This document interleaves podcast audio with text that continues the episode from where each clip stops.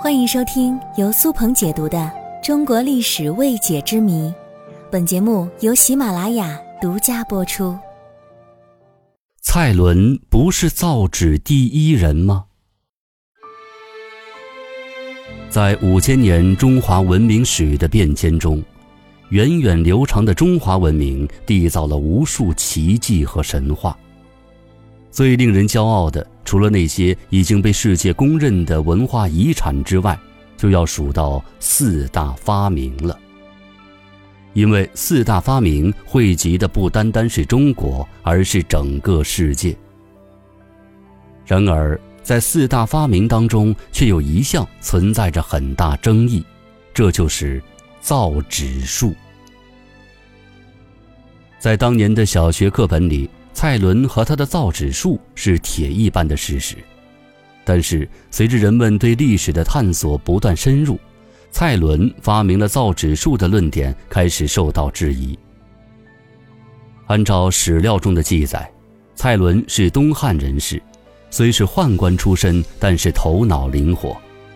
他因为身体不全，很是自卑，所以一直把写出《史记》的司马迁作为偶像。他想着自己也要干出一番大事业，为世人所铭记。他在某一次阅读书籍的时候发现，当时的书写材料质量堪忧，价格还高，非常人所能用，所以他就起了改造之心。《后汉书·蔡伦传》里有明确记载：“伦乃造诣，用束肤、麻头及壁布、渔网为纸。”元兴元年奏上之，帝善其能，自是莫不用焉，故天下咸称蔡侯纸。就这样，蔡伦的造纸方法很快传遍各地，这也就给我们造就了蔡伦首创造纸术的印象。直到后来，一些考古发现使人们对蔡伦是纸的发明者这一观点提出了异议。有专家在考古当中对发现的纸进行研究，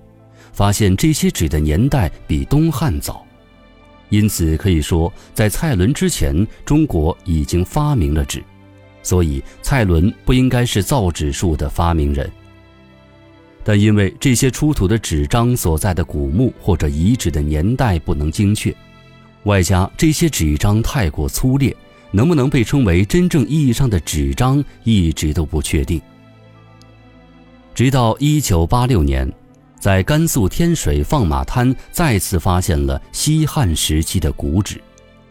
与以往考古发现不同的是，这次出土的古纸质量较好，纸面平整光滑，质地柔软轻薄，上面还有用细墨线绘制的山川河流、道路等图形经。专家考证，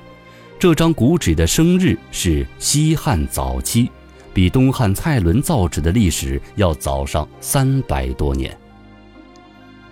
因此，从某种意义上来说，蔡伦并不是纸的发明者，因为在他之前，人们已经发明了用某种材料做出的纸张，蔡伦只是在前人的基础之上对造纸术进行了改良，从而制造出了现代意义上的纸张。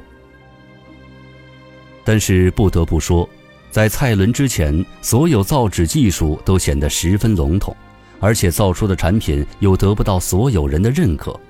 直到蔡伦造纸术诞生之后，纸才有了一个统一标准。蔡伦在造出纸之后，久而久之，他就创立了一套集粉碎、打浆、抄纸、脱水为流程的造纸技术。其实他造纸的最初目的也是为了他自己，